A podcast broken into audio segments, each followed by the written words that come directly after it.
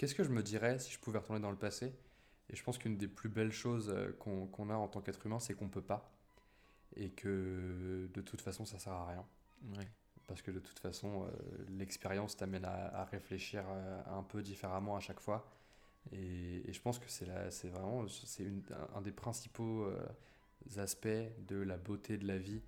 C'est que continuer à avancer, ça se passera bien. Bienvenue sur La Voie des Pirates. Aujourd'hui, j'accueille Valentin Richard. Valentin Richard, c'est un serial entrepreneur qui a l'ambition de révolutionner l'éducation grâce à la technologie et aux jeux vidéo. On parle de son expérience, de son histoire, Menu Next Door, The Family, Coup d'État et surtout de son nouveau projet, du futur de l'éducation, mais aussi de ses échecs. Quand tu fais une boîte et que c'est toute ta vie, que tu y investis toute ta vie et que tu arrêtes, bah, ta vie c'est plus rien. Et donc tu dois reconstruire de zéro et tu es là genre waouh qu'est-ce que je vais faire? C'est terrible. Moi j'ai plus l'impression de, de, voir des pirates dans l'écosystème startup. L'ordinateur et la connexion étaient euh, derrière nos sens et en fait maintenant ça va être quelque chose qui peut override, enfin qui peut écrire par-dessus nos sens. C'est-à-dire qu'en fait euh, euh, la, la réalité virtuelle entre guillemets elle va passer plus réelle que la réalité physique. Quel effet ça fait de passer de moins 800 euros sur son compte à lever 1,7 million d'euros? Comment faire croître une boîte sans aller trop vite? Comment l'excès de confiance peut tout gâcher? Comment on rebondit après avoir été obligé de quitter le projet de notre vie? On répond à toutes ces questions et bien plus encore dans cet épisode. Bonne écoute Ok, bon c'est parti. 3, 2, 1, c'est parti. Bonjour à tous, bienvenue dans La Voix des Pirates. Aujourd'hui j'accueille Valentin. Bonjour Valentin, est-ce que tu vas bien? Salut, ça va et toi? Ouais, super, parfait. Euh, est-ce qu'on peut commencer euh, cet entretien par te, par te présenter un petit peu, décrire qui tu es, euh, d'où tu viens, etc. On peut faire ça. Très bien. donc je m'appelle Valentin, j'ai 24 ans et je suis un grand, grand passionné d'éducation et un grand, grand passionné de design. Euh, j'ai eu plusieurs boîtes dans, dans ma vie euh, jusqu'à maintenant. J'ai eu la chance d'avoir pas mal d'opportunités qui se sont présentées et, d'avoir pu les saisir euh, avec intensité. donc j'ai créé, enfin j'avais une boîte avant qui était une boîte dans la food qui s'appelait Menu Next Door et où, et où en gros on, était une marketplace entre des, particuliers qui s'échangeaient des plats à emporter. Donc tu pouvais aller prendre un plat à emporter chez ton voisin. j'ai fait ça pour ma, c'était ma première startup. Euh, j'ai d'autres projets avant, etc. Et puis, euh, et puis récemment, j'étais le CEO euh, de Coup d'État. Coup d'État, c'est la formation à l'entrepreneuriat de Family. Et donc, j'ai passé deux ans à reprendre la marque Coup d'État qui avait été créée en amont pour en faire une boîte à part entière, trouver un business model, créer une plateforme qui avait de la gueule pour aider les gens à apprendre à entreprendre. Et après ces deux ans, je suis parti de Coup d'État en juin dernier pour euh, me concentrer sur le, mon projet de cœur euh, qui grandit depuis euh, que je suis gamin, si tu veux, que j'ai vraiment envie de faire et besoin de faire, qui est, OK, comment on utilise la technologie qui existe aujourd'hui pour créer un meilleur système d'éducation et puis un meilleur système en général, en fait, parce que tout le monde se plaint du système et que le système, il est fixe et que c'est le status quo. Mmh. moi, je propose qu'on fasse quelque chose pour le changer. J'adore cette, cette envie de changer les choses. Yes, ok. Bah, on va peut-être commencer du coup par euh, euh, revenir un petit peu sur le début, etc. Maintenant, peut-être parler de, au début de comment tu es venu, tes premiers projets, etc. Euh, ta première boîte, coup d'état. Puis ensuite, après, on parlera du coup de ton projet actuel pour l'éducation. du coup, est-ce que tu peux nous décrire un petit peu comment tu es tombé dans l'entrepreneuriat, un peu les premiers projets que tu as fait, qu'est-ce qui t'a donné envie de, de, de on va dire, d'entreprendre? Le, tout, tout, tout début, euh, c'était il y a un moment maintenant, j'avais 10 ans, euh, quand j'ai commencé à, apprendre à coder. Euh, alors c'est venu un peu, genre je me faisais chier, j'étais avec un pote, j'avais 10 piges et j'étais en mode vas-y, qu'est-ce qu'on fait aujourd'hui? Et je me rappelle avoir vu un petit bouquin dans un club de tennis, quelque part, qui disait créez votre site web vous-même. Donc je tape sur Google comment créer son site web et je trouve Weebly, qui existe encore aujourd'hui d'ailleurs, qui est une boîte qui est, qui, est, valorisée à plus d'un milliard, je crois. Et, et, donc, euh, mais à l'époque, c'était tout petit, tu vois, c'était le début du web. Euh, euh, tout le monde créait ses sites un peu à la mano, machin. Et donc, j'ai commencé à créer mon premier site à ce moment-là. Je faisais du skate à l'époque. Et donc, je faisais des vidéos de skate et je publiais mes vidéos de skate. Donc, rien de bien prétentieux. Et, et puis, ça, ça, a évolué à partir de là, en fait, parce que bah, si tu veux, moi j'étais à, l'école, hein, comme, comme la plupart des gens probablement qui écoutent cette interview. Et à l'école, euh, je, m'emmerdais fondamentalement. Et donc j'avais qu'une hâte, c'était de rentrer chez moi le soir pour pouvoir bosser sur mes projets. Et donc euh, j'avais ce, site de skate, et puis ça s'est transformé progressivement en un blog sur euh, toute la culture geek, high-tech, euh, gaming, etc. Ce blog s'est transformé plus tard, j'ai fait un, média sur la réalité augmentée. Et en fait, si tu veux, ça a toujours été un moyen de m'évader du monde qui m'était proposé un peu. C'était genre, ok, à l'école, on me demande de faire 4 heures de français, 2 heures de maths et machin. Puis bon, quand je vais rentrer chez moi, je vais enfin faire un truc que j'ai envie de faire moi, quoi. Et donc, euh, donc euh, ça a commencé comme ça. Ça a commencé comme ça, et puis ça s'est, enchaîné. Si tu veux, c'est marrant de le, regarder euh, avec le recul, parce que quand tu es dedans, tu es juste en mode ok, je fais des trucs, peu importe ce qui se passe. Puis quand tu prends un peu de recul, tu te rends compte que bah, tout est lié. Quoi. Donc j'ai, toujours beaucoup de faits vidéo, j'ai toujours beaucoup aimé coder, j'ai toujours fait beaucoup de design. tu vois, j'avais toujours un peu différentes expériences. qui n'étaient pas forcément. J'ai jamais été un expert dans un seul sujet, mais j'ai toujours voulu élargir ma palette de compétences. Et, et pour ça, bah, je faisais des projets en fait. J'avais des projets. Et donc c'est ça qui m'a donné envie d'entreprendre, si tu veux. C'était plus l'aspect comment moi je m'améliore personnellement, comment je fais pour prendre du skill de manière énervée. Euh, pour pouvoir bah, faire ce que je veux en fait parce que je me rends bien compte que euh, euh, quand tu regardes un film au cinéma il n'a pas la même gueule que quand je fais un film moi avec mes potes alors que j'ai 14 ans tu vois donc comment je fais pour me rapprocher un peu plus de ça? Et donc c'est prendre des modèles, essayer de se rapprocher et, et puis, puis avancer progressivement. Quoi. ok. et donc du coup, tu as commencé ça à 10 ans et puis du coup tu étais passionné de skate. Tu te filmais en train de faire du skate et du coup, tu as commencé. Toi, en train de faire du skate. Ah ouais, ok. Je pensais qu'on. J'étais pas assez bon. Je m'amusais beaucoup plus à filmer des gens skater qu'à skater moi-même. Ok, très bien. Ok, donc du coup, c'est la première communauté, on va dire, que tu as développée autour du skate, de ta passion. Et euh, comme tu dis, c'est vraiment intéressant le fait que, en fait, finalement, au début, c'est un échappatoire, tu vois. Et euh, enfin, je me retrouve dans ce que tu dis, c'est ultra intéressant. Et donc, du coup, je pense que c'est vrai pour beaucoup d'entrepreneurs, en fait. Enfin, c'est un des trucs qu'on me dit souvent et que j'ai entendu beaucoup et que je dis moi-même aussi, c'est que t'es pas entrepreneur parce que tu veux, tu es entrepreneur parce que t'as pas le choix. Tu es entrepreneur parce qu'en fait, la façon dont tu veux vivre ta vie, elle t'est pas proposée à la base. Genre, t'es là, genre, bah moi je vois bien qu'il y a des gens sur internet qui font un truc différent. Je veux pas faire euh, ce qu'on me propose à l'école, donc je vais me donner les moyens de faire autre chose. Et, et c'est plus une absence de choix qu'un choix perso, ouais. Oh, trop bien. Fascinant. Et euh, du coup, donc après ça, euh, genre, tu, tu, fais ton, tu, fais tu crées ta communauté, ton blog, etc., qui se transforme donc en quelque chose autour de la réalité augmentée, tu parlais? C'est ça? Ouais.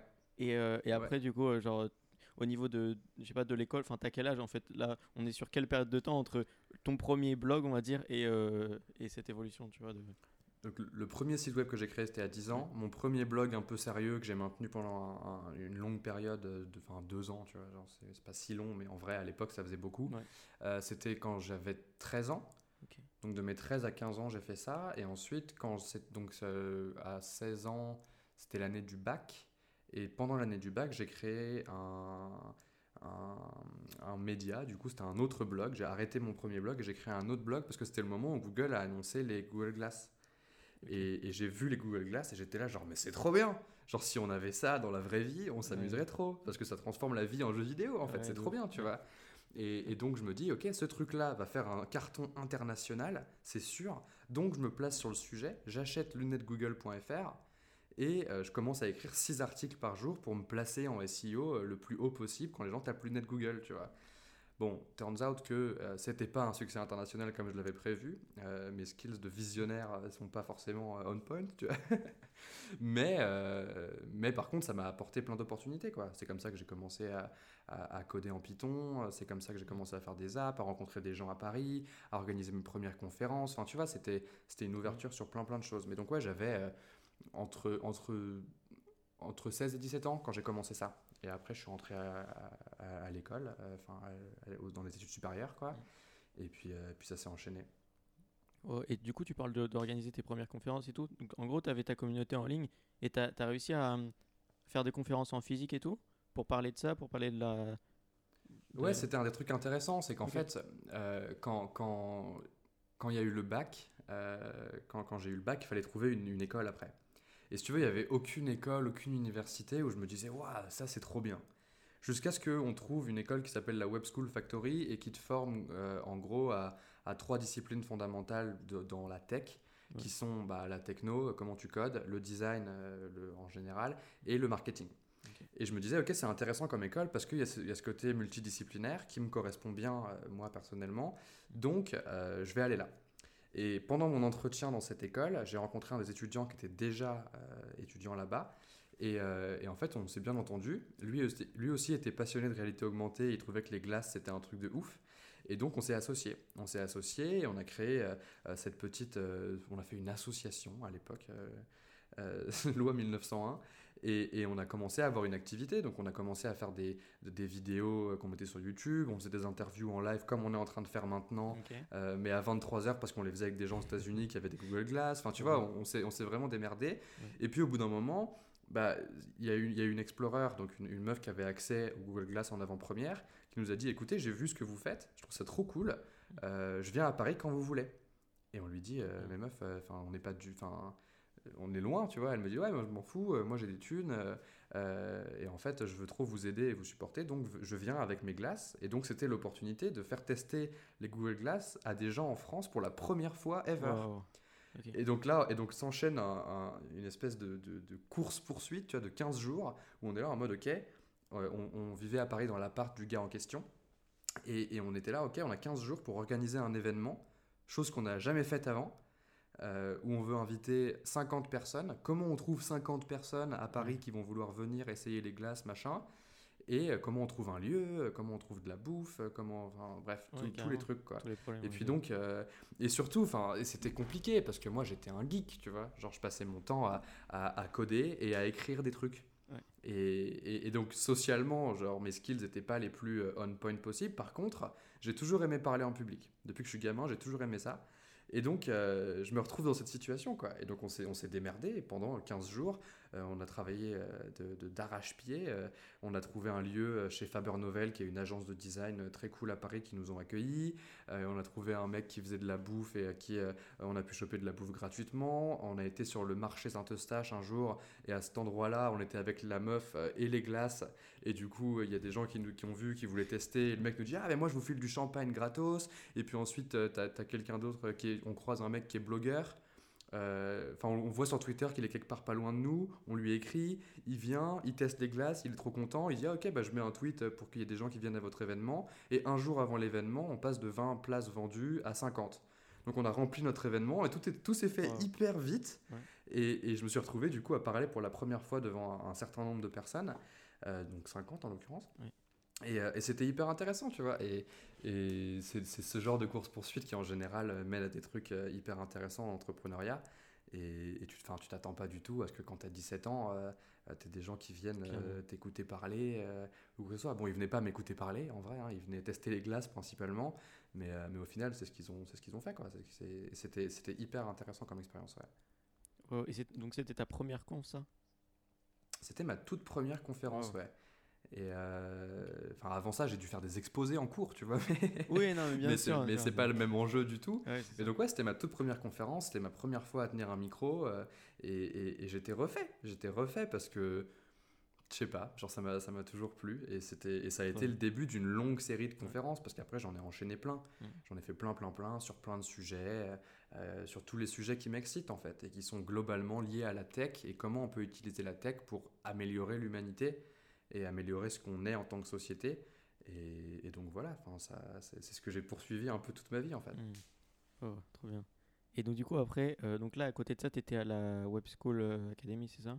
Et, euh, Factory. Factory, pardon. Et du coup, donc tu fais des confs et tout. Et après, genre comment tu arrives à Menu Next Door et tout? Est-ce qu'il y a dit bah, J'arrive à, à la Web School Factory en me disant, ok, études supérieures, c'est une promesse chouette d'aller apprendre le design, le marketing et la tech. Et en fait, j'ai été très impatient. Euh, c'était une école qui se faisait en 5 ans normalement, mais où euh, j'étais pas, euh, je me sentais pas à ma place, si tu veux. Mhm. J'avais conscience que ce que j'apprenais concrètement, c'était très intéressant.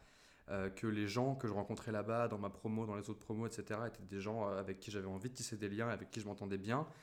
Mais au quotidien, si tu veux, je me levais pas avec l'excitation de Waouh, c'est trop bien, on va faire un truc de ouf, tu vois. Et dans ma tête, c'était plus euh, si je veux me lever au quotidien avec l'excitation de faire un truc de ouf, bah, il faut que ce soit ma boîte et qu'il faut que je réentreprenne. Et, et donc j'ai quitté l'école. J'ai quitté l'école. Je me suis dit, enfin ça a été une longue bataille entre euh, contre moi-même déjà. puis avec mes parents, et puis un peu avec le regard de tout le monde. Enfin, tu vois, on vit dans une société où si tu, enfin, arrêter ses études, c'est compliqué, quoi. Euh, et, suivre un cursus un peu alternatif, euh, ça peut être compliqué. J'imagine que euh, à 42, il y a plein de gens où, enfin, leur famille, ils comprennent pas du tout pourquoi ils sont là, ce qu'ils font, pourquoi ils font pas polytechnique à la place. Enfin, tu vois, c'est des, des, débats un petit peu compliqués. Et, et donc, du coup, ouais, j'ai arrêté. J'ai arrêté, j'ai pris mon, courage à deux mains, j'ai quitté l'école et j'ai rejoint The Family. Parce que c'était le seul acteur de l'écosystème qui me paraissait être vraiment euh, disruptif. Tu vois Alors, disruptif, mm. c'est devenu un mot complètement pas, pas disruptif, hein, mais, mais peu importe. Mais donc, ça me paraissait être disruptif à l'époque. Je me disais, OK, s'il y a des gens qui vont euh, m'aider dans cette mission de changer le monde et de changer la société, bah, c'est eux. Et donc, je suis allé les voir. Euh, je leur ai, j'ai envoyé un mail à Oussama. Euh, je lui ai dit, écoute, euh, moi, je trouve ça trop cool ce que vous faites. Vous donnez de l'ambition aux gens pour apprendre à entreprendre. C'est exactement ce que j'essaye de faire depuis un moment. Bah je pense que je serais, plus efficace de le faire avec vous. Et donc, j'ai rejoint The Family avec l'idée de bosser pour eux pendant un certain temps. Et en fait, j'ai pas bossé pour eux pas très longtemps parce que au bout de 15 jours, j'ai entendu parler d'un entrepreneur qui crée Menu Next Door en Belgique et, en fait, j'ai appelé le gars et je lui ai dit écoute, euh, euh, toi, tu es ultra sales, ultra marketing, euh, ultra fort dans ce que tu fais. Par contre, aujourd'hui, ton produit, c'est un groupe Facebook parce que c'était vraiment le MVP du MVP, tu vois. C'était pas une marketplace, quoi. C'était un groupe Facebook. Il postait les photos des plats et les gens passaient commande en commentaire. Et moi, si tu veux, ça. ça et, il avait 5000 euh, personnes sur son groupe et ah ça grossissait. Euh, euh, genre, c'était 5000 un jour, puis 5500 le lendemain, puis 6000 le, sur le lendemain. Et moi, j'étais là, genre, mais comment c'est possible que sans tech, avec juste son groupe Facebook, il fasse autant de croissance Et donc, le, le, geek qui code en moi, tu vois, s'est retrouvé en mode, mais, mais c'est un délire en fait, je veux absolument côtoyer ce mec-là. Donc, je lui ai dit, écoute, moi, je code, je, je fais du front, je sais de faire des sites, je sais faire plein de choses. j'ai pas tes compétences à toi, mais viens, on bosse ensemble. Et puis donc de fil en aiguille, euh, je l'ai rejoint à Bruxelles et j'ai rejoint Menu Next Door et, euh, et, on a construit cette boîte pendant deux ans. Je me suis occupé du produit là-bas, euh, donc de, de manager l'équipe de dev, de bosser avec eux sur la roadmap, de faire en sorte qu'on délivre des features qui étaient intéressantes pour les chefs qui cuisinaient d'un côté et les clients qui venaient prendre les plats à emporter de l'autre. Comment tu mets de la tech dans cette expérience-là pour que bah, elle soit plus scalable, pour qu'elle soit plus intéressante pour les gens, pour qu'avec leur téléphone, ils puissent euh, euh, avoir quelque chose de, plus intéressant euh, à vivre. Donc ouais, c'était c'était chouette. C'était chouette. C'était très rapide et très intense, mais c'était très chouette. trop intéressant. C'est super de voir le, le, le fait que tu arrives à The Family, tu, te propulses dans un endroit avec, sans savoir ce qui va se passer et tu tombes là-dessus. Et d'ailleurs, comment, genre, du coup, tu rejoins The Family, mais tu as dans l'idée de faire quoi? Enfin, euh, tu fais quoi comme travail The Family euh, pendant ces deux semaines avant? Comment, enfin, est-ce que tu du coup tu rencontres des entrepreneurs? Comment tu découvres euh, comment tu découvres Menu Next Door dans The Family en fait Tu vois, genre comment ça se passe un petit peu? Ça se passe que donc je, devais commencer donc j'avais commencé par un stage en me disant ce sera une bonne porte d'entrée pour leur montrer ce dont je suis capable et ensuite enchaîner sur autre chose. Et, et, donc je, je, je devais commencer mon stage le 1er juillet. Puis en fait, j'ai été encore une fois très impatient. Euh, c'est une de mes caractéristiques euh, sur lesquelles je travaille. et donc j'ai séché les cours euh, du, à partir du, 24 juin au lieu du 1er juillet en mode c'est bon, ça suffit, tu vois. De toute façon, j'ai décidé de quitter l'école, je vais pas y aller jusqu'au bout. Et donc j'allais bosser chez De Family à ce moment-là. Donc ce que je faisais pendant mon stage, c'est que je faisais du growth hacking sur coup d'état, justement. Donc à l'époque, c'était la première version de coup d'état qui vendait en payant euh, c'était des formations en, ligne, en vidéo, euh, qui vendaient en payant. Et donc, euh, je faisais du growth hacking pour optimiser leurs funnels, pour faire des relances email, pour choper des idées sur comment scraper des bases, des trucs comme ça. mais bon, fondamentalement, en fait, au bout de trois jours, j'ai entendu parler de, du fameux Nicolas qui faisait Menu Next Door. Euh, au détour d'un couloir, tu vois, j'entends deux, mecs, euh, Com et Joris, qui sont en train de discuter et qui disent Waouh, on a rentré une nouvelle startup chez The Family, le mec est incroyable, il est belge, regarde son groupe Facebook, il fait toutes ses photos tout seul, euh, il est ultra fort. Moi, je vois le truc, je suis là en mode c'est trop bien et tout ça. Et puis, donc voilà, ça s'est un peu enchaîné comme ça. Et, et, donc, moi, j'étais censé produire du travail pour The Family. donc faire du growth hacking pour coup d'état et puis après j'avais repris la plateforme de coup d'état euh, qui était en Rails et, je devais la, me l'approprier pour pouvoir euh, itérer dessus. Sauf que j'avais jamais fait de Rails de ma vie, que le bac euh, c'est vraiment pas mon dada et donc j'étais un peu coincé, tu vois, j'étais un peu comme un con. Ouais, donc je me suis porté volontaire pour cette mission de refaire la plateforme de coup d'état, mais en fait je sais pas vraiment le faire. Et en plus de ça, j'ai pas du tout envie de le faire parce que ce que je veux c'est aller bosser chez Menu Nexta. Et donc, si tu veux, c'était un peu 15 jours de battement. Et de Family l'a bien compris parce qu'ils sont venus me proposer de partir euh, en Belgique au lieu de rester bosser chez eux et de, et de me payer pour aller bosser avec le gars, euh, de continuer à me payer mon stage pour aller bosser avec Nico et faire Menu Next Door ensemble. Et donc euh, ça s'est très très bien enchaîné au final, même si c'était un peu bizarre le début. Ouais, ok. Et du coup, toute ta connaissance là que tu disais de gros hacking et tout, tes compétences, ça tu les avais appris grâce à tes projets d'avant? Ouais, parce que quand, quand, tu, quand, quand tu blogues, tu, tu, testes plein de trucs. Et en plus, comme j'ai eu un blog de, de geek et high-tech, c'était ça le, la tagline, tu vois. Euh, bah en fait, je testais tout le temps des choses. Genre, j'avais, euh, j'avais trois vieux ordis euh, tout poussiéreux que je nettoyais, nettoyais tous les deux jours juste pour le plaisir de les ouvrir. et, et, le reste du temps, j'apprenais à coder. Et donc, quand tu apprends à coder, bah, tu as envie de faire. à l'époque, c'était, c'était du Casper JS, tu vois, du Phantom JS, des trucs comme ça. Tu testes plein de choses en fait. Je testais plein de petits trucs parce que je, je m'ennuie rapidement. Oula, pardon je m'ennuie rapidement à faire la même chose tout le temps. Ah ouais, clairement. Et donc, du coup, euh, bah, ça c'est, enfin, j'avais testé plein de trucs et donc j'ai pu mettre ces compétences-là à profit euh, chez The Family le peu de temps que j'y suis resté. Euh, et j'ai appris aussi plein de trucs pendant ces 15 jours parce que j'étais au contact de gens qui savaient le faire vraiment, qui l'avaient pas juste fait pour jouer dans leur chambre. Et, et donc, j'ai aussi, c'était aussi l'occasion d'apprendre plein de choses à ce niveau-là. Ouais.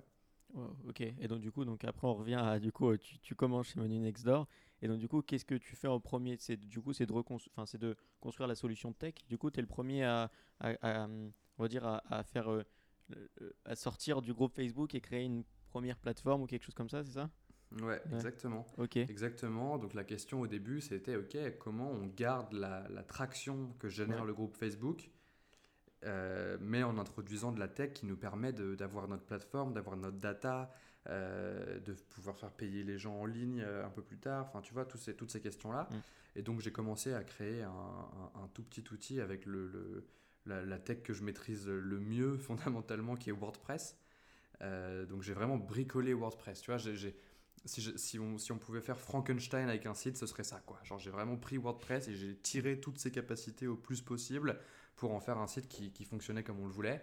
Et donc ça ressemblait à la même chose. Quoi. Globalement, tu avais le groupe Facebook sur lequel on postait les photos tous les jours, sauf qu'au lieu de dire passer commande en commentaire, bah, les gens ils avaient un lien, ils pouvaient cliquer et passer commande et ils payaient encore en cash. Ça, c'était vraiment la toute première version que j'ai mise en ligne, puis on a itéré dessus progressivement.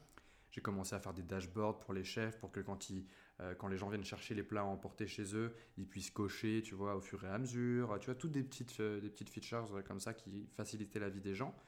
Euh, jusqu'à ce qu'ensuite, il y, ait deux devs euh, qui, qui, avaient suivi le projet, qui étaient deux devs euh, full stack Rails vraiment très bons, qui nous ont rejoints. Et donc là, je suis passé product.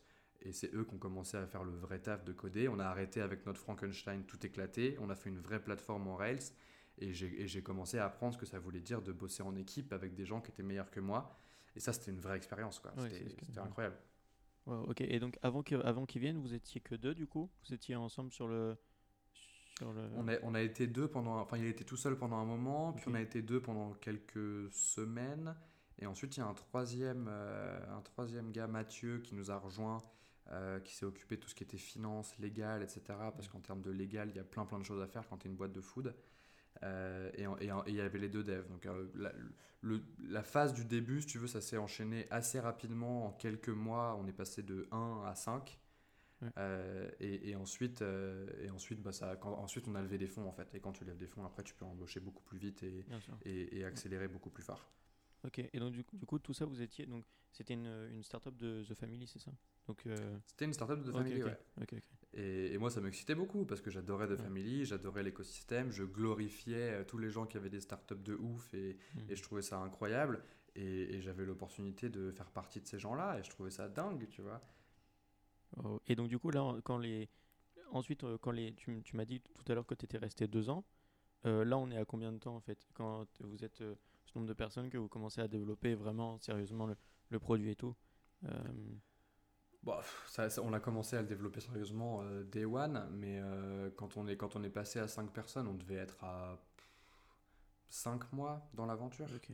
Ça faisait 5 mois, mais ça, ça grossissait très très fort. Genre, on faisait 40% de croissance par semaine.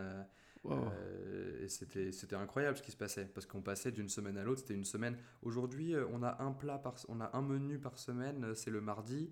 Puis la semaine suivante, c'est Ah, on a trois menus cette semaine. Puis la semaine suivante, c'est Ah, on a un menu par jour. Puis la semaine suivante, donc en fait, tu as tout le temps besoin d'itérer, tout le temps besoin d'améliorer tes opérations. C'est la première fois que j'étais confronté à des opérations.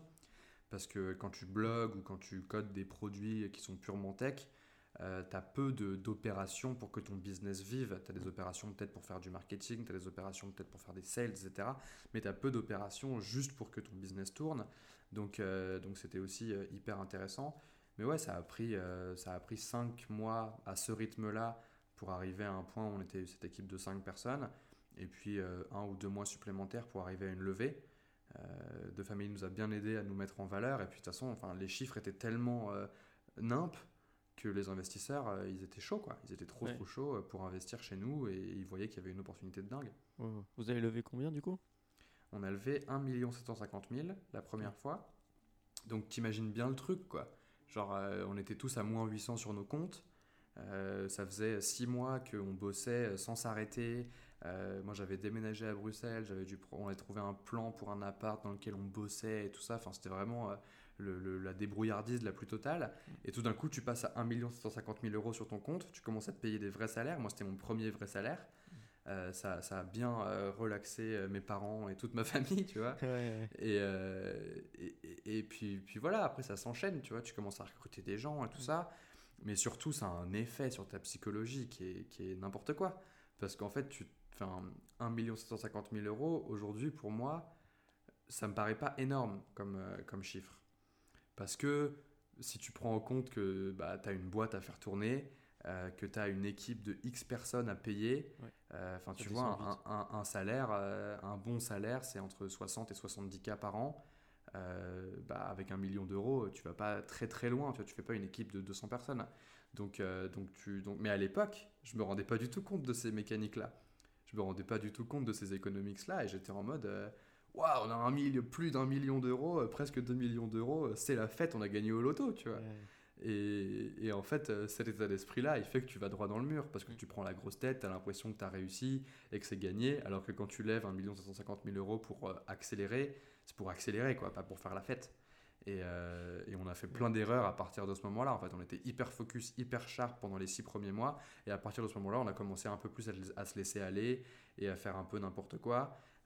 tu couples ça au fait qu'on bossait 18 heures par jour, ce qui est intenable sur, une, sur une longue distance. Et, tu finis par avoir une boîte qui, qui, fait une croissance euh, flat pendant des mois et des mois. Et, et quand tu te retournes pour regarder euh, ce qui se passe, bah, tu es là en mode Ah, on a merdé quelque part en fait. Et tu prends une sacrée douche froide. Mais, euh, mais intéressant, hyper intéressant comme expérience. J'avais toujours rêvé de faire ça. Donc quand l'opportunité s'est présentée, ouais, je n'ai pas, posé de questions mille ans, tu vois. Oh. Super enrichissant là, de voir tout, les, toutes les expériences, tous les échecs, tout ce que tu as appris. Euh, et du coup, après, euh, euh, donc là, ensuite, as, du coup, tu as continué à développer ça. Et pourquoi tu as quitté? Enfin, qu'est-ce qui s'est Enfin, à un moment, donc au bout des deux ans, on va dire, tu es, rendu où? Et Menu Nextdoor est rendu où? Et tu vois, où est-ce que. Bah, au bout de deux ans, c'est la suite logique de ce que je viens de te dire, tu vois, c'est que genre, on a pris un peu la grosse tête, on est parti un peu en sucette je dans, dans tous les sens. Et, et, Menu Next Door, c'est arrêter de croître. Genre, on est passé de 40% de croissance par semaine à, 0% de croissance pendant un long moment. Et, et, si tu veux, on testait plein de choses, mais en fait, on a essayé de, de scaler la boîte beaucoup trop vite. Et, donc, euh, sans avoir vraiment compris ce qui faisait le succès de notre marché à Bruxelles, parce qu'on a lancé donc à Bruxelles, on a ouvert Paris et on a ouvert Londres dans la foulée. Euh, en l'espace de 4 mois, on a ouvert les deux autres villes. Et donc on est passé d'un mode de vie où on était euh, au bureau à Bruxelles à bosser vraiment beaucoup à un mode de vie où on était tout le temps dans l'Eurostar et dans le Thalys entre Paris, Bruxelles, Londres à gérer toutes les équipes opérationnelles. Mais non pas pour vérifier que leurs performances sont au top et les améliorer, mais pour trouver un product market fit dans les deux autres villes. Parce qu'on avait déjà un product market fit assez clair à Bruxelles. Par contre, enfin, tu vois, le, produit et le marché à Paris ne devaient pas être les mêmes. Parce que là où Bruxelles, les gens ils sont en bagnole tous les jours pour aller chercher leur plat à emporter. Euh, donc c'est facile, tu vois, tu fais un détour d'un kilomètre, il n'y a pas de galère. À Paris, tu dois faire un détour d'un kilomètre, ça veut dire que tu dois changer de métro deux fois. Euh, enfin, tu vois, c'est pas du tout le même délire en fait. Et donc, on s'est pas rendu compte de ces difficultés-là avant de lancer. Et on s'y est retrouvé confronté au moment où on avait ouvert les villes. Et on était comme des cons. On était genre, ouais, mais comment on fait? Ben, Donc, on a juste redoublé d'intensité, redoublé d'efforts pour faire en sorte que ça marche. Sauf que, bah, à mettre ton effort à trois endroits différents, euh, bah, tu fais rien d'intéressant. Et donc, on s'est retrouvé dans cette situation après euh, quelques temps où on s'est dit, ok, ça fait pas de croissance, qu'est-ce qui se passe? Qu'est-ce qu'on doit faire? Et, c'était un des moments les plus difficiles de, ma vie, probablement. Euh, c'est qu'on a dû virer 90% des gens de la boîte. Et que, euh, tout le monde ne le prend pas euh, forcément de la même manière. avoir ces conversations-là, c'est toujours dur. et avoir ces conversations-là trois fois par jour pendant peu de temps, bah, c'est encore plus dur. Donc ouais, ça n'a pas été évident et ça a été une sacrée douche froide. On s'est rendu compte que ça marchait pas. On a été honnête avec nous-mêmes. Ok, ça marche pas bah, on recommence. Euh, et, comment on fait pour euh, recommencer et se donner les moyens que ça marche de nouveau? Bah, On ne sait pas, donc on va tester les trucs. Quoi. Et on est parti dans une espèce de, de mode fantôme, euh, tu vois, un peu l'ombre de nous-mêmes, c'est dur, on ne sait pas trop comment faire. Ça a duré quelques mois et moi, au bout d'un moment, j'ai craqué. J'étais là, genre, attends, on est parti pour faire une boîte qui est en train de monter comme as, c'est n'importe quoi, on a trop de succès. Ah, on ne sait pas du tout où on en est le seul truc qu'on a, c'est un peu d'argent qui nous reste des investisseurs. On a réussi à relever des fonds, parce que lever des fonds en site, c'est pas du tout une histoire de, rationnel, c'est une histoire d'émotionnel. En fait, c'est tu convaincs les gens que tu, veux changer le monde, donc euh, ils, te filent un coup de main, tu vois. Euh, globalement résumé. Euh, et, et, donc en fait on s'est retrouvé vraiment ouais, dans, ce, dans ce mode un peu zombie bizarre où on testait plein de choses, on bossait beaucoup, en même temps le rythme et l'excitation étaient plus le même et tout ça. Et moi j'ai craqué, j'étais là genre j'en peux plus en fait. Je, ça, fait, ça fait un an et demi que je bosse 18 euh, heures par jour. Euh, j'ai d'autres idées, d'autres trucs que je veux mettre en place et, je sais que c'est plus ça que je veux faire. Donc je suis parti et eux ont continué pendant 6 mois. Je sais vraiment pas comment ils ont fait. Euh, ils ont une résilience de malade qui est, qui est incroyable. Et, et, au bout de 6 mois, ils ont fermé la boîte. Donc la boîte n'existe plus aujourd'hui. Euh, ça reste une mine de souvenirs incroyables et d'expériences de ouf qu'on a apprises tout ensemble. Et ça, c'était, ça n'a pas de prix. Wow, ok. Et après, du coup, comment tu rebondis après ça? Genre, tu, tu, finis ça et tu te dis, enfin, qu'est-ce qui se passe, euh, tu vois? Alors, ce qui se passe, c'est un énorme burn-out. Ouais, c'est normal, bien sûr. c'est que tu, tu, vois, tu bosses 18 heures par jour, c'est intenable. Intenable, euh, que ce soit sur ta santé physique ou ta santé mentale, c'est intenable. À 42, on connaît ça, genre avec la piscine et ah tout. Ouais, même, même, après. Bien, même après, perso, genre quand tu bosses, enfin, genre, t'as pas de limite à 42 et tout, donc c'est toi qui fais ton, ton, ton, emploi du temps et, et, à un moment tu dis mais oui je, peux bosser, mais oui je peux bosser, mais oui je peux bosser, à un moment ça claque, tu vois. Et je vois ce que tu veux dire quand tu, quand tu dis ça. Donc, ah bah ouais, ouais, ouais parce que tu, tu, tu, peux toujours faire plus. Tu peux toujours faire plus jusqu'à ce que tu arrives à 20 heures par jour et tu es là, genre, ouais, c'est bon, tu vois. Et en fait, le, c'est une des questions que je soulève souvent euh, en, public, tu vois, c'est si tu, si tu peux t'arrêter à 20 heures par jour, quelle est la différence avec s'arrêter à 8 Tu vois? Genre, tu accomplis plus, certes, mais fondamentalement, euh, c'est plus simple d'être smart et peut-être de recruter quelqu'un qui va pouvoir t'aider à bosser deux fois plus que toi de mettre deux fois plus de temps parce que, enfin, tu fais rien de concret dans une boîte euh, si tu bosses 18 heures par jour. Enfin, tu fais des trucs évidemment, mais, mais peut-être 6-8 heures par jour. Le reste du temps, tu es juste là, tu discutes, tu as des opportunités, machin, mais, mais fondamentalement, je pense pas que ce soit ça qu'il faille pour créer une boîte qui fonctionne. Et encore moins que ce soit ça pour faire une boîte qui, bah, qui met les gens dans des bonnes conditions pour bosser longtemps et pour qu'ils soient heureux, tu vois. Et, donc il y a eu toute une remise en question, qu'est-ce que je fais de ma vie, c'est compliqué, euh, la phase de dépression, tu peux pas sortir de ton lit à part pour fumer une clope, enfin l'enfer, l'enfer. Genre j'ai passé un an vraiment difficile, euh, j'ai vécu à droite à gauche chez des potes, on a fait beaucoup la fête et j'ai un peu rattrapé, si tu veux, tout ce temps pendant mes études où je faisais pas la fête, euh, où, je, où je voyais personne, etc. Et où j'étais vraiment focus en mode il faut que je réussisse, il faut que je réussisse. Et donc j'ai rattrapé un peu ce temps. J'ai passé un an à, tester des trucs, à lancer un peu des projets dans l'éducation, sur la cuisine. J'ai cuisiné énormément pour trouver un peu un autre hobby, tu vois, que juste faire des startups. Euh, et puis euh, au bout de cette année-là, euh, je me suis, j'avais besoin de thunes parce que j'avais cramé toutes mes thunes que j'avais mises de côté. Et donc j'ai commencé à faire du freelance. Et en faisant du freelance, de fil en aiguille, j'ai été voir Oussama de nouveau et je lui ai dit écoute, est-ce que tu as un truc pour moi? Et il m'a proposé de reprendre Coup d'État. Mais donc le, le, rebondissement entre les deux, il a pris un an de, de pause parce que j'avais besoin de ça en fait. J'avais vraiment fondamentalement mm. besoin de ça. Et, et, je suis assez content parce qu'après coup d'état, tu vois, j'ai pas refait la même erreur. À coup d'état, je bossais pas 18 heures par jour. Mm. Et pourtant, c'est une belle boîte euh, qui, a, qui, a, eu euh, plus, qui a fait plus de revenus que Menu Next Door, tu vois. Mais, euh, mais quand j'ai arrêté coup d'état, j'ai pas fait un burn-out, quoi. J'étais pas en mode, ah, c'est l'enfer. J'ai juste pris un peu de temps pour moi et ça s'est mieux passé. Mm. Donc j'ai appris un peu de cette erreur. Mais, mais ouais, ouais, ouais, c'était dur après Menu Next Door, putain. Enfin, quand tu, te, quand tu fais une boîte et que c'est toute ta vie, que tu y investis toute ta vie, et que tu arrêtes, bah, ta vie, c'est plus rien. Et donc, tu dois reconstruire de zéro. Et tu es là, genre, waouh, qu'est-ce que je vais faire? C'est terrible. Ouais.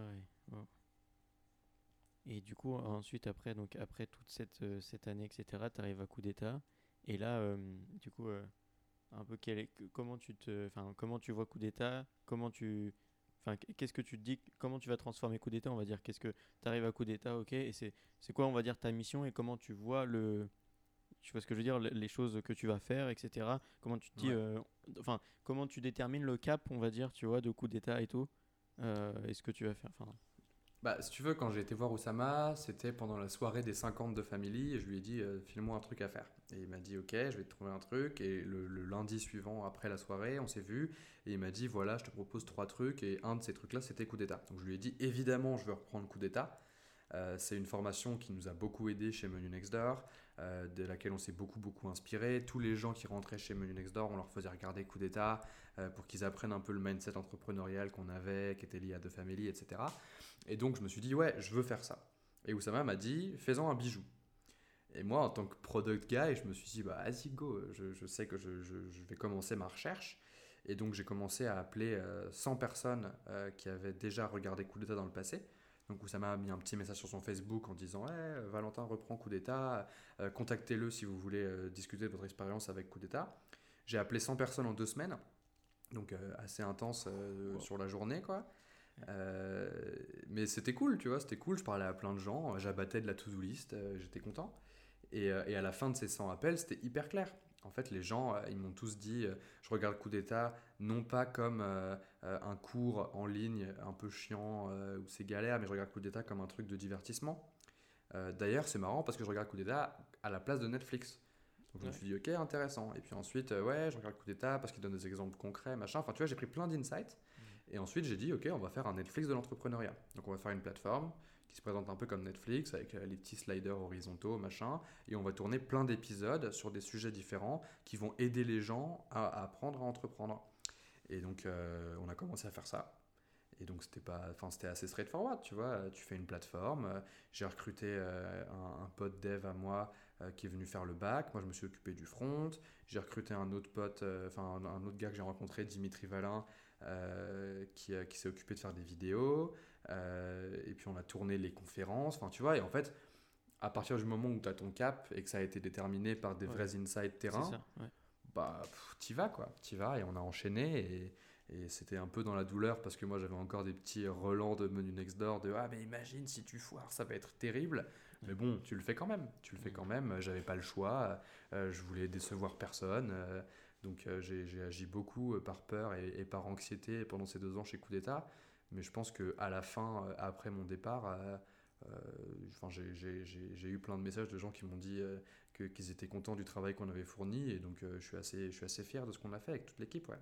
Et es resté combien de temps du coup chez Coup d'État? Fait, J'ai fait deux ans. J'ai fait deux ans complets. pendant lesquels on a tourné un milliard de trucs, on a itéré sur la plateforme beaucoup, beaucoup, on a fait plein de tests. Euh, mais je me suis aussi un peu perdu dans le process parce que coup d'État, c'est un business assez, euh, assez straightforward, tu vois, de... Euh, enfin, aujourd'hui, ce que j'en ai fait, que, ce que j'ai découvert comme business model après moult tests, c'est que bah, tu, peux, vendre de la formation à des prix très élevés à des gens qui veulent apprendre à entreprendre et qui sont, et qui sont prêts à payer pour. Et c'est un business model qui fonctionne, qui fonctionne très bien pour beaucoup, beaucoup de gens. Il y a une, un énorme milieu de la formation. Ouais, euh, euh, toi, tu connais, mais moi, je connaissais pas quand j'ai quand, j'ai ah commencé Coup d'État. Et j'ai commencé Ah à me ouais, faire targeter par tous les coachs, les trucs, les Ouais. machins. Et j'étais là, genre, mais qu'est-ce que c'est que ce truc, Mm. tu vois? Genre, d'où il y a un énorme iceberg planqué de plein de gens qui te vendent de la formation euh, vénère, tu vois? Mm. Et, et- et j'étais là, genre, mais en fait, euh, la plupart de ces gens-là, alors, c'est cool, ils aident des gens très, très certainement, mais c'est sûr, on peut faire mieux, tu vois. On peut faire des meilleurs contenus, Clairement. on peut y mettre plus d'in- plus d'intensité, plus de volonté, avoir des gens qui ont vraiment fait des trucs et pas juste des gens qui ont lu des bouquins de développement perso. Euh, donc donc j'ai pris cet angle-là, si tu veux, et on a, on a tourné euh, plein plein de choses pendant deux ans. euh, sur comment faire ce business model au mieux, donc ce business model qui est presque, enfin c'est de l'infopreneuriat, tu vois, Ouais, mais comment le faire très bien pour vraiment apporter de la valeur aux gens. Et au milieu de ça, je me suis un peu perdu parce que bah, moi j'avais toujours mes idées en tête de comment on fait pour mettre de la tech dans la vie des gens qui les aide à, s'accomplir et à avancer. Et, donc euh, il y a eu cette idée euh, que j'ai appelée Break the Game à l'époque, qui était l'idée de faire un, jeu vidéo euh, pour apprendre à entreprendre. Et, quand j'ai eu cette idée-là, ça m'a complètement obsédé. Et il s'est passé ensuite un peu moins d'un an, tu vois, entre ce moment-là et mon départ. Et pendant cette année-là, je me suis un peu perdu, quoi. Genre, j'ai un peu arrêté de tourner des vidéos et tout ça, et j'ai juste bossé sur ce, sur ce truc-là. Et je me suis un peu, euh, je me suis un peu laissé euh, euh, prendre dans, dans le truc. Et avant de partir, donc j'ai livré tout ce que j'avais promis à la communauté, toutes les vidéos, toutes les formations. Et aujourd'hui, c'est un business qui, est- qui, est- qui, qui tourne, qui, qui fonctionne. C'est Nesrine qui l'a repris et, et elle en fait un truc super chouette avec des éléments pratiques et tout. Et je suis hyper content que ce soit elle parce que quand je l'ai recrutée, elle connaissait pas du tout coup d'état. et Elle était juste venue pour euh, filmer avec, euh, enfin jouer avec les caméras euh, sur un tournage. et, et c'est, une super success story pour elle parce qu'elle fait un truc, elle fait un travail de ouf, je trouve. Et mais ouais, c'était, très intéressant comme expérience. Hmm. Ouais. Et donc du coup, donc c'est comme ça qu'après maintenant, donc on arrive au projet que tu actuellement, on voit déjà dès le début, en fait, quand, quand juste on prend un petit peu de recul, dès le début que tu as cette passion d'éducation, etc., même avec tes premiers blogs, etc. Et donc du coup, là, tu commences euh, dans la deuxième année de coup d'État à, avoir cette euh, intuition de d'aller dans le jeu vidéo, etc. Et là, on arrive du, coup à ton projet sur lequel tu travailles euh, actuellement. Est-ce que tu peux nous en parler un petit peu? Et donc du coup, comment tu as développé tout ça? Comment ça a un peu... co- comment émergé, on va dire? Comment tu as creusé le sujet? Tu vois ce que je veux dire? Ouais. Bah, en gros, il y, a- eu cette idée de break the game à ce moment-là chez Coup d'État. Et puis, euh, donc j'ai bossé pas mal dessus. Ok, ça veut dire quoi Faire un jeu vidéo qui permet aux gens, non, pas, pas juste de regarder des vidéos pour apprendre de la théorie, mais pour aussi faire de la pratique, parce que c'est que comme ça que tu apprends. Mm. Euh, j'ai lu euh, énormément de bouquins sur la, la théorie de l'apprentissage, ce que ça veut dire neurologiquement. Euh, et bon, grosso modo, on est des, des, des- des putains d'ordinateurs incroyables qui captent de la data de plein de manières différentes et qui nous permettent de, créer une image à peu près euh, réaliste et utile pour nous de la réalité, tu vois. Et donc, euh, ce qui, s'est passé, c'est que toutes ces réflexions-là, euh, j'ai pu les avoir un peu chez Coup d'État et quand je suis parti, j'ai eu le temps. Donc quand je suis parti, c'était en juin dernier. Et depuis, j'ai passé tout l'été à, à vraiment me poser et à faire des maquettes, à dessiner des trucs, à réfléchir à, ok, euh, si on veut faire en sorte que le, le- apprendre ce soit fait comme dans un jeu vidéo, comment ça se passe? Donc euh, j'ai joué à Assassin's Creed, euh, j'ai- tu vois, j'ai fait des, des recherches euh, un peu dans tous les sens, quoi. Des recherches, j'ai joué à Assassin's Creed, c'était lourd. Mais bon, ça marche, tu vois. Mais ouais. Et, et donc j'en suis arrivé à, à cette idée de ok, comment on fait pour que la vie ce soit un jeu vidéo intéressant à jouer? Parce que si tu y réfléchis, la vie c'est un open world de bâtard dans lequel tout le monde se réveille chaque matin. Euh, au lieu d'avoir juste un casque de VR qui te permet de voir et un casque qui te permet d'entendre, tu as d'autres sens, tu peux sentir, tu peux goûter, tu peux toucher, euh, tu peux, c'est vraiment le meilleur jeu vidéo ever. Et le vrai problème, c'est que les règles, elles sont toutes nazes et que les gens ils se lèvent pour aller faire des boulots merdiques pour gagner peu d'argent pour des gens qui n'ont rien à foutre d'eux. Et, du coup, bah, on est en train de créer des technologies qui permettent de régler ce problème-là. Et, c'est hyper excitant. C'est hyper excitant parce que grosso modo, ce qu'on fait, c'est qu'on prend toutes les mécaniques de jeux vidéo qui existent et on les applique à la vraie vie parce qu'elles fonctionnent pareil. La vie est un, est un jeu et on nous explique comment jouer à ce jeu à l'école, mais on nous explique des trucs, mais tout pourri quoi.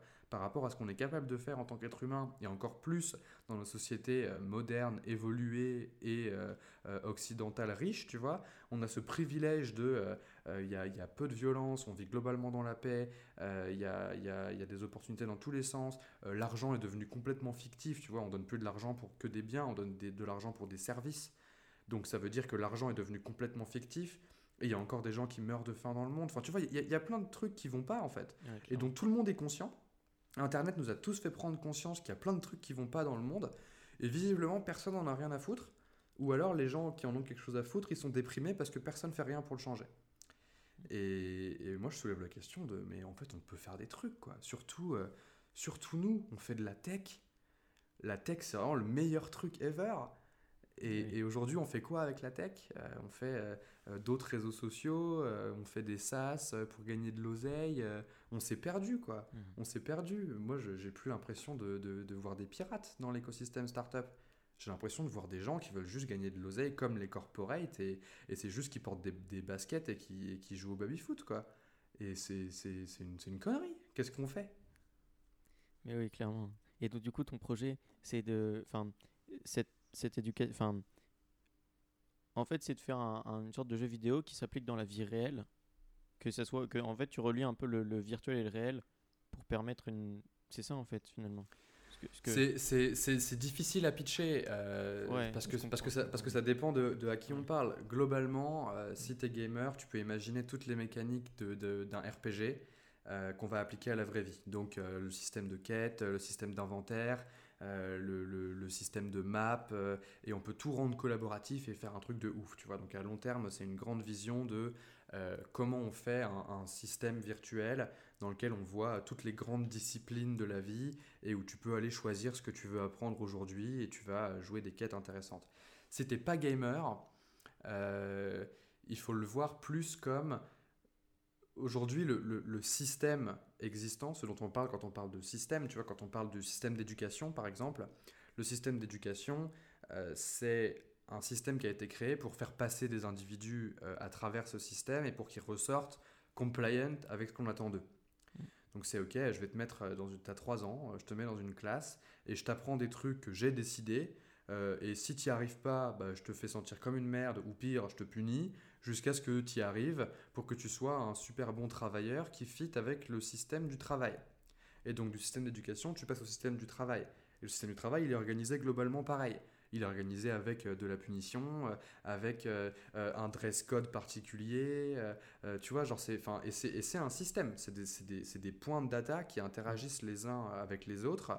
Et ces systèmes-là, ils ont été conçus et ils ont été conçus à une époque où ça avait du sens qu'ils soient conçus comme ça.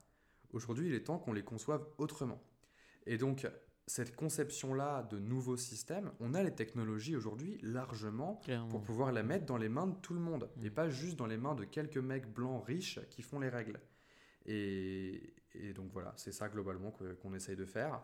Euh, et c'est hyper excitant parce que on, bah on, va, on va tout niquer on va tout niquer. Ça va, ça va, ça va, je pense que ça va faire une grosse différence à partir du moment où les gens vont, comprendre ce message et qui vont nous rejoindre pour nous filer un coup de main et faire en sorte que ça fasse plus de bruit et que et qu'on ait de l'aide dans tous les sens de gens euh, hyper smart et hyper talentueux qui vont pouvoir nous aider à, mener cette mission à bien parce que je pense qu'elle est qu'elle est noble cette mission. Et comment tu vois le développement du, du coup actuellement? Euh, Est-ce que tu, as, tu conçois déjà un MVP comment tu vois justement le, le développement jusqu'à cette vision finale? Enfin, tu peux pas le voir en entier, mais au moins la direction large et les premiers plans, enfin les premiers, premières directions maintenant, euh, les, les, premiers pas si tu veux, tu vois. Quel est le premier pas vers ça? Comment tu, comment tu fais? Qu'est-ce que tu, qu'est-ce que tu fabriques, tu construis? Bah là, là si, si je me trompe pas, quand cette interview sort, euh, on, a, on a lancé notre première vidéo YouTube qui explique justement cette vision et comment on veut, comment on veut l'atteindre. Euh, et la première version, du coup, c'est un MVP, effectivement, que je fais sur Bubble. Parce que comme je disais depuis le début, moi je suis pas, enfin je fais du front, mais je suis pas du tout un bon dev back. Donc euh, Bubble est un outil euh, hyper puissant pour moi parce que bah, ça me permet de juste jouer avec la logique et, d'en faire ce que je veux. Donc j'ai un, prototype que je développe sur Bubble progressivement, qu'on utilise avec ma copine qui est aussi ma cofondatrice. et, on joue avec le jeu pour le tester et avoir des nouvelles features, etc. Donc moi, je développe ça de, de mon côté pour l'instant. Et mais après, on verra quoi. Après, on verra parce que de toute façon, il y a cette vision produit que, que, que j'ai développée ces derniers mois où je sais globalement vers où je veux tendre. Maintenant, la question, c'est comment je fais moi pour m'en rapprocher un petit peu tous les jours, mais surtout comment je trouve des gens incroyables qui vont pouvoir nous aider à en faire quelque chose de, vraiment bien. Là, pour l'instant, on, lance une alpha, tu vois, on va lancer une alpha euh, où les gens pourront tester le prototype, mais c'est vraiment un prototype, tu vois, ça va pas, ça va pas chercher bien loin euh, en termes de, enfin, tu vois, que ce soit en termes de graphic design, etc.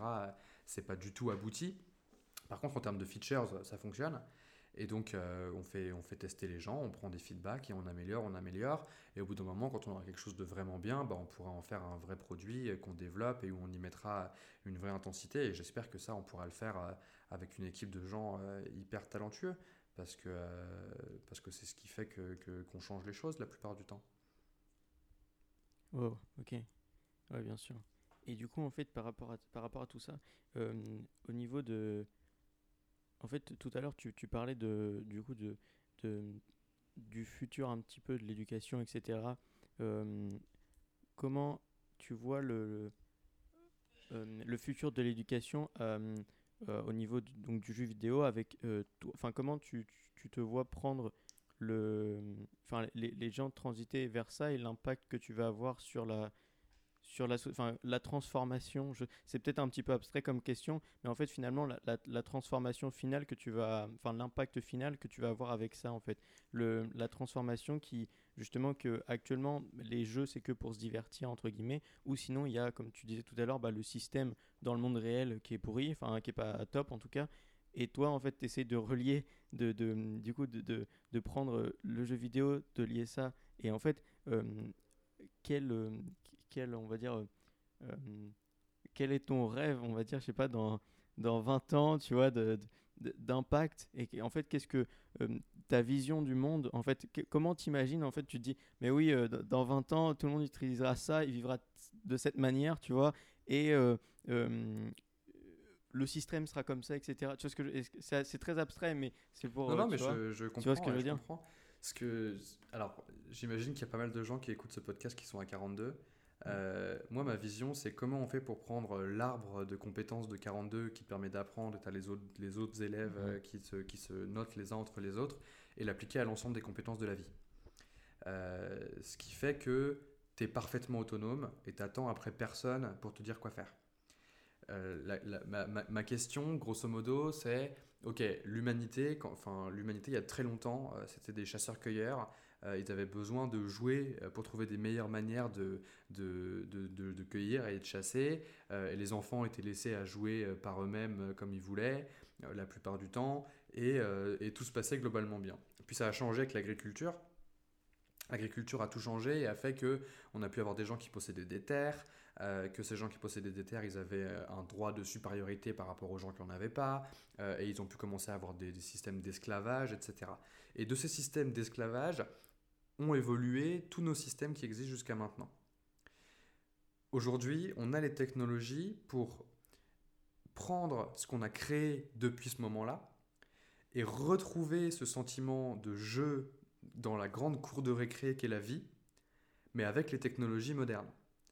Donc, moi, ce que je demande, c'est OK, comment on fait pour atteindre une vision? Donc, cette vision, pour moi, dans, 20 ans, dans 30 ans, euh, tu te lèves le matin, tu as ta liste d'objectifs qui sont en cours, tu en as qui vont te rapporter de l'argent, tu en as qui vont pas te rapporter d'argent, euh, et, tu dis, ok, aujourd'hui, je vais faire, euh, vas-y, je vais commencer par cette quête-là, tu vois, et ta quête, c'est euh, une quête pour gagner des sous, et c'est peut-être aller chercher des champignons pour le voisin qui veut des champignons, tu vois. C'est arrêter d'avoir juste des boîtes qui ont une barrière à l'entrée gigantesque pour, pour, bah, pour créer une boîte, tu vois et que les gens puissent s'échanger des biens euh, euh, beaucoup plus facilement, qu'on utilise l'argent pour avoir des flux et pas juste des regroupements de richesses. Euh, c'est comment on fait pour que les gens y soient beaucoup plus connectés internationalement. Parce qu'aujourd'hui, la, mondialisation a fait ça, a fait qu'on se comprend tous les uns les autres, mais on s'entraide pas les uns les autres. Donc comment on fait pour créer des systèmes où, les gens s'entraident beaucoup plus? Comment, comment tu fais pour toi avoir une bien meilleure conscience de toi-même? C'est un des principes de design que j'utilise, que j'ai créé et que j'utilise quand je design l'app. c'est le, principe de conscience et d'émergence. Donc en gros, la conscience, c'est est-ce que tu as conscience de ce qui se passe toi dans ton corps? Donc par exemple, quand tu apprends quelque chose, est-ce que tu as conscience que, euh, euh, tu vois, moi je cuisine beaucoup, euh, est-ce que quand je, genre j'ai conscience que quand je cuisine, je développe mes skills de cuisine. Et la prochaine fois que je vais recuisiner le même truc, bah, je vais pouvoir presque le faire automatiquement en fait. Et plus je le fais, plus c'est naturel. Donc avoir conscience de comment ton corps fonctionne, de comment ton corps réagit, de tes propres émotions, de tes propres pensées, tu vois, de tout ce qui est généré par ton corps, euh, c'est hyper important et c'est de la conscience. Donc, comment on crée des outils qui permettent aux gens de faire ça Et le concept d'émergence, c'est euh, le concept qui transforme les fourmis en fourmilières. Donc, c'est comment des trucs stupides se mettent ensemble pour devenir des trucs intelligents. Intéressant. Et, et, donc, comment on crée des technologies qui permettent aux gens pas seulement de regarder la vie des autres et de dire ah ben lui il a son compte Insta il est beaucoup mieux que le mien et ma vie elle est pourrie du coup à côté de la sienne. Mais comment on fait pour que les gens ils collaborent beaucoup plus efficacement que juste au sein d'une boîte à côté d'une mm. machine à café dans un bureau avec euh, de la moquette par terre? Ou pire en télétravail maintenant? Genre et, je pense qu'il y, a plein plein de trucs qu'on peut faire pour que on arrive à vivre dans une société où les gens ils sont fondamentalement heureux où les gens ils font absolument ce qu'ils veulent où on a une meilleure égalité, un meilleur accès à des opportunités intéressantes, où euh, on a inversé le réchauffement climatique. Enfin, tu vois, tout ça, si on se met ensemble et qu'on veut tacler ces problèmes-là, on peut le faire. C'est sûr qu'on peut le faire. C'est juste que visiblement, tout le monde a décidé que c'était mieux de se taper sur la gueule que de bosser ensemble. Et je dis pas qu'il euh, faut qu'on soit tous en train de danser une ronde et que ce soit la fête et, et tout le monde est trop heureux et c'est méga bien. Il y aura toujours des problèmes. C'est juste qu'il serait peut-être temps qu'on passe au niveau supérieur des problèmes que les problèmes de la majorité des gens, ce soit pas comment je, comment je mange ce mois-ci ou comment je paye mon loyer, mais que ce soit euh, qu'est-ce que je veux faire de vraiment intéressant dans ma vie, tu vois. On, peut y arriver à ce truc-là. Et c'est ça la vision. La vision, elle est assez floue, il va se passer plein de trucs sur le chemin, je peux pas te dire où on sera dans 20 ans. Par contre, je peux te dire ce que j'espère, ce qu'on arrivera à faire en tant qu'humanité, parce que je suis sûr qu'on peut faire mieux que ce qu'on fait maintenant. Et ça me fait quand là, quand tu parles de, justement de euh, l'émergence de la fourmi à la fourmilière, c'est super parlant. Et justement en fait ça me fait penser à justement en fait au début avec internet qui est la première connexion le premier système nerveux entre les humains etc qui évolue qui évolue. Et là maintenant on a Neuralink. Bientôt on aura enfin tu vois. Et en fait c'est vraiment ultra intéressant parce que je me suis dit ah, du coup en fait l'ordinateur et la connexion étaient, étaient devant enfin devant enfin derrière nos sens et en fait, maintenant, ça va être quelque chose qui peut override, enfin, qui peut écrire par-dessus nos sens. C'est-à-dire qu'en fait, euh, euh, la, la réalité virtuelle, entre guillemets, elle va passer plus réelle que la réalité physique. Et c'est moi, c'est dans ce sens-là que je, que je, enfin, que j'ai, on va dire, j'ai senti le potentiel de ton projet, dans le sens où j'ai l'impression que, du coup, euh, l'école du, du, futur, entre guillemets, va être obligée de transitionner d'un moment à l'autre parce que justement, euh, la,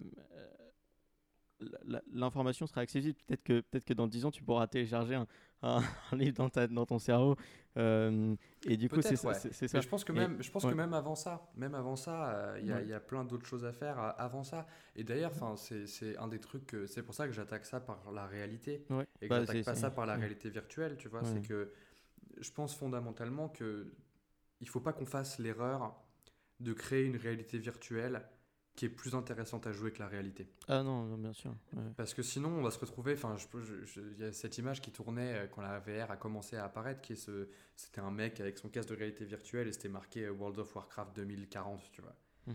Euh, et il était dans sa chambre comme ça, tout recroquevillé, en mode ah, c'est terrible. Enfin, il faisait que jouer dans toute sa vie, tu vois. Et je pense que ce, cette, addiction à, la réalité virtuelle, elle peut ne pas exister dans le futur si on rend la réalité aussi intéressante que la réalité virtuelle. Alors oui, bon, tu pourras pas voler sur des dragons et ce sera nimp, tu vois, mais tu, pourras peut-être faire des trucs tout aussi intéressants et avec une, perception de cette réalité qui est, plus, qui est mieux qu'en VR, tu vois. Et, et, après, si tu pousses effectivement à Neuralink, c'est un niveau au-dessus.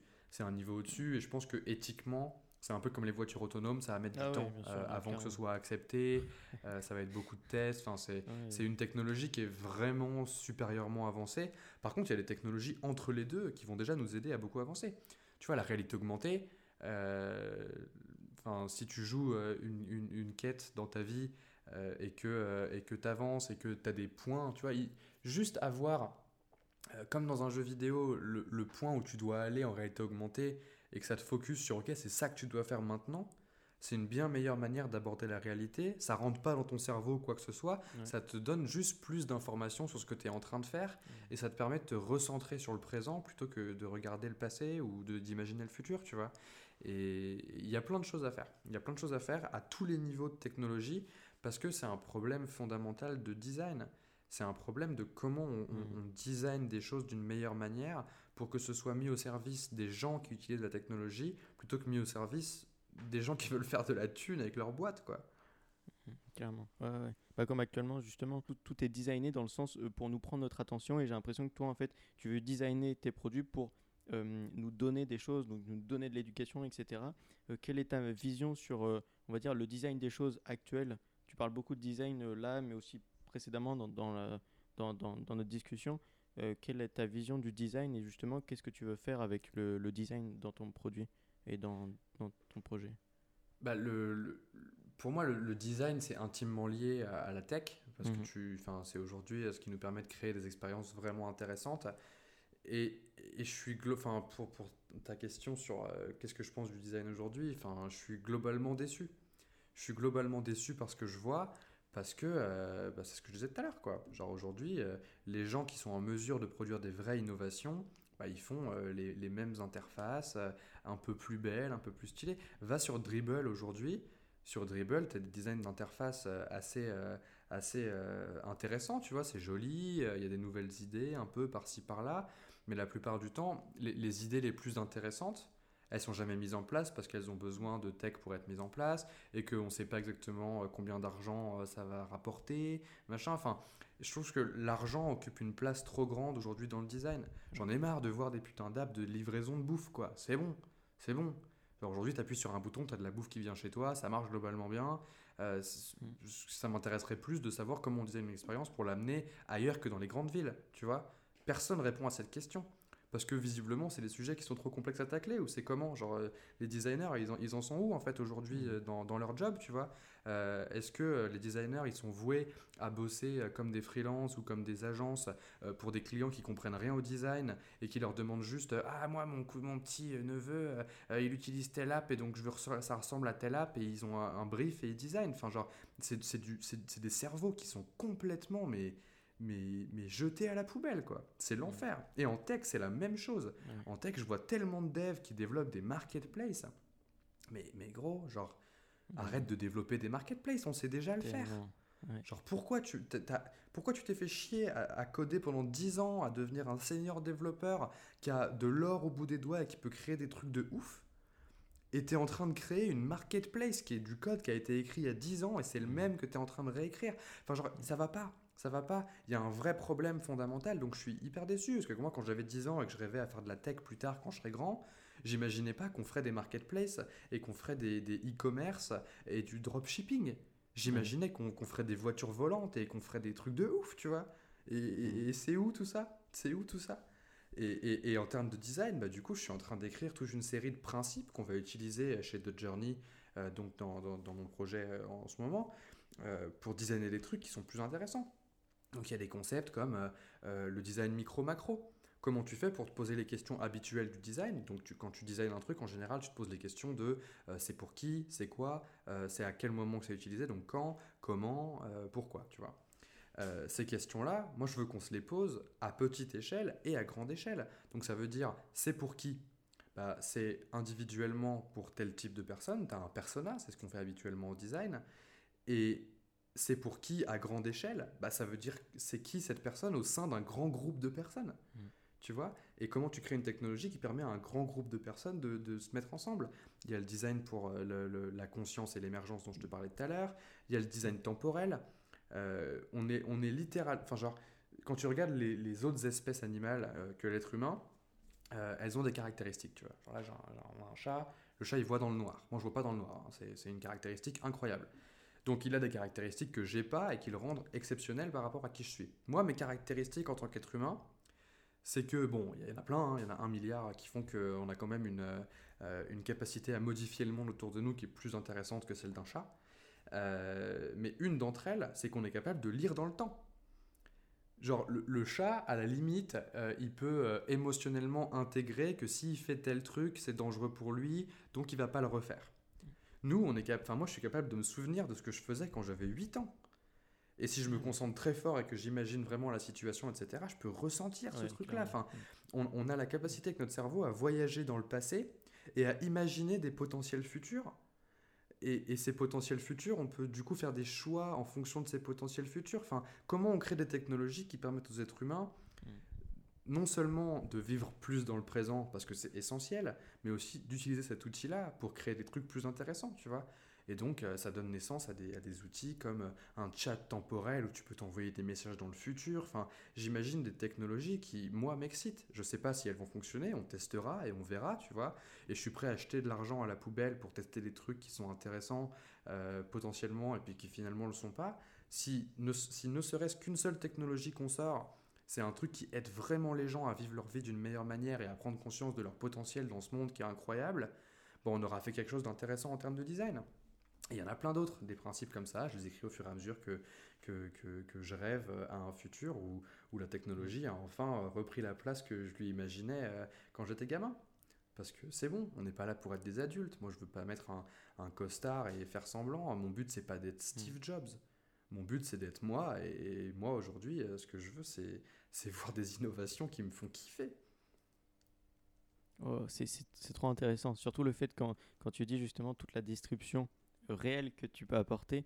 Et c'est vraiment intéressant de voir le fait que euh, justement le, un peu la, la mode entrepreneuriale n'est plus calée, que justement c'est devenu une mode et non une, manière de distribuer les choses, d'apporter de l'innovation.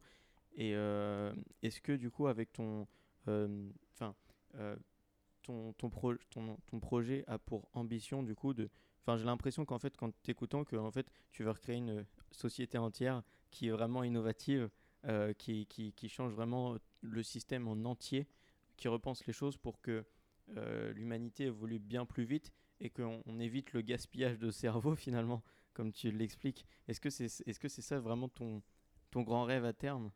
C'est tout à fait ça mon grand rêve à terme. Et, je ne le dirais pas comme euh, c'est ce que je veux faire, mais c'est ce que j'aimerais qu'on fasse. En, en, bah tant que, en, tant qu'humanité, tu vois. Mm. Moi, j'ai pas la prétention de, de, changer quoi que ce soit. Par contre, je peux en parler je peux en parler et puis je peux, je peux essayer de le faire à mon échelle. Parce qu'encore une fois, je suis un individu, je suis à cette échelle-là. Par contre, si on réfléchit à cet individu-là dans un groupe de personnes qui ont un but commun, bah, tout d'un coup, on peut faire des trucs beaucoup plus intéressants, tu vois. Mm. Et, et, ouais, ouais, ouais, c'est ça le but. C'est comment on, on, repense la société parce que j'ai l'impression qu'on l'a pas fait depuis trop longtemps. Et que surtout, on n'a pas le choix. Ouais. genre, on va, enfin, le réchauffement climatique, pour ne citer que ce problème-là, euh, on va mourir dans 50 ans, quoi. Genre, il y a un vrai problème. Mmh. Wow, tu vois. et genre, genre, je suis pas le seul à le dire. Il y a des gens mmh. bien plus qualifiés que moi pour dire ça. Moi, je l'ai juste vu euh, sur Internet euh, et j'ai vu Greta Thunberg manifester et plein d'étudiants et de potes à moi. Et, tu vois, les arguments, visiblement, ils font sens. Les, tout la, toute la communauté scientifique s'accorde pour dire qu'il y a un vrai problème, que le niveau des océans va monter, qu'il va y avoir des vagues de migration gigantesques, qu'il va y avoir des guerres climatiques parce qu'il y a des régions où on ne pourra plus produire de bouffe. Mmh. Tout ça, c'est des trucs dont on est conscient et on n'a pas le choix. Genre, on est obligé de repenser la société complètement. On ne peut pas continuer à faire mumuse entre euh, euh, Donald Trump et Poutine à qui aura la plus longue, tu vois. Ça suffit. il faut qu'on fasse des vrais trucs. Et, et, donc, c'est ça, c'est ça mon, mon rêve. Mon rêve, c'est qu'on aille atteindre ce truc-là. Et, que ce soit moi ou que ce soit quelqu'un d'autre, j'en ai rien à cirer, tu vois. C'est juste que moi, j'estime qu'en tant qu'individu, je peux faire ce petit pas. Et j'espère que s'il y a des gens qui entendent ce podcast, qui écoutent ce podcast et qui se reconnaissent un tout petit peu dans ce que je dis, ils auront envie de venir nous filer un coup de main mmh. et qu'on fasse ce truc ensemble. Parce que parce que parce qu'on n'a pas le choix.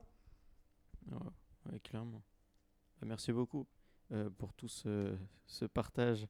Incroyable. Avec grand plaisir. Avec grand plaisir. Euh, je suis toujours content d'en parler parce que j'ai Enfin, je me, je me, suis longtemps euh, euh, morfondu sur moi-même, tu vois, en mode Ah, mais c'est terrible, euh, les gens qui prennent des décisions dans ce monde, ils font rien pour que ça s'améliore, on est condamné à, à, faire de l'oseille, machin. Mais en fait, c'est pas vrai. Les gens qui prennent des décisions dans ce monde, c'est nous. Ouais. es passé du sentiment d'impuissance et de dire. Enfin, de, de, voir le monde extérieur sans pouvoir agir, à te dire, en fait, je vais essayer de faire du mieux que je peux pour changer ça et apporter la meilleure vision que je peux et la rendre réelle. Exactement. Et je pense qu'à à suffisamment de personnes, on peut y arriver. Mmh, ok, bon bah voilà, si, si les personnes qui entendent ce podcast-là sont motivées et ont cette vision-là, eh bien, vous pouvez rejoindre Valentin. je te mettrai, je mettrai les liens dans la description.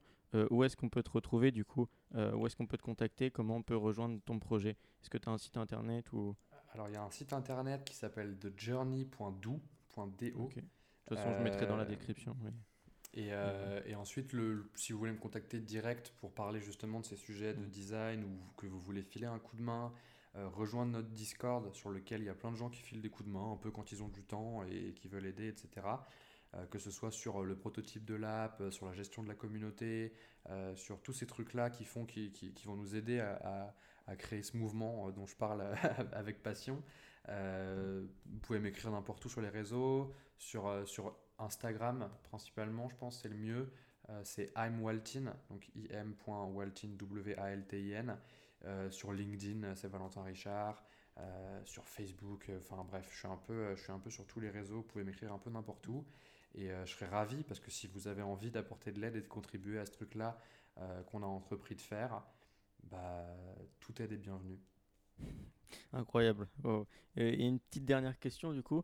Euh, si du coup tu retournais dans le passé, qu'est-ce que tu, qu'est-ce que, quelle serait le, la chose que tu pourrais te dire? Juste par exemple, tu as, fait ton blog, tu vas bientôt rentrer chez The Family. Euh, quel est le, plus grand conseil ou la plus grande expérience que tu pourrais te, te transmettre ou te, te partager à, toi-même d'avant, en fait, euh, même par rapport à ce que tu fais actuellement ou, euh, Continue d'avancer, ça va bien se passer. Et, et je pense que c'est un conseil que je me donne encore aujourd'hui, tous les jours. Ouais, tout le temps. Et je pense que c'est pas une histoire d'aller dans le passé. Genre, j'ai réfléchi suffisamment longtemps mm. à, à, cette question. Qu'est-ce que je me dirais si je pouvais retourner dans le passé? Et je pense qu'une des plus belles choses euh, qu'on a en tant qu'être humain, c'est qu'on peut pas. Et que de toute façon, ça sert à rien. Parce que de toute façon, euh, l'expérience t'amène à, réfléchir euh, un peu différemment à chaque fois. Et, et je pense que c'est vraiment c'est un, un, des principaux aspects de la beauté de la vie. C'est que continuer à avancer, ça se passera bien. C'est magnifique. non, non, non je mettrai ça en intro. non, trop bien. Ok. Bah écoute, bah, merci beaucoup Valentin d'être euh, venu partager ta, vision euh, incroyable et tout. Et puis bah, euh, je te remercie encore et je te souhaite bon courage pour ton projet. Et bah, peut-être qu'on fera une mise à jour, un update, je sais pas, dans deux ans pour voir où est cette journée. mais trop bien, ok. Et bah, merci beaucoup, Valentin. Et puis, bah, les, toutes les personnes actuellement qui écoutent, si vous voulez euh, du coup rejoindre ou contribuer ou partager vos idées avec Valentin, et bah, c'est dans la description. et je vous remercie d'avoir écouté cet épisode et je vous dis à bientôt dans un prochain épisode. Et voilà, c'est déjà fini. J'espère que cet épisode vous a plu, que vous avez pu apprendre énormément de choses. Et j'aurais juste un petit service à vous demander. J'aimerais bien que vous partagiez cet épisode, mais pas à tout le monde, non, non, non. Juste à une personne. On connaît tous une personne qui est passionnée par ça. On connaît tous une personne à qui ça peut apporter. Alors j'aimerais que vous partagiez et que vous aidez la personne que vous connaissez en lui partageant cet épisode. Ça permettra d'aider considérablement le podcast. Si vous ne l'avez pas fait, n'oubliez pas de noter euh, aussi le podcast et de mettre un commentaire, ça ferait ultra plaisir. Je vous remercie et j'espère sincèrement que ça vous a apporté énormément.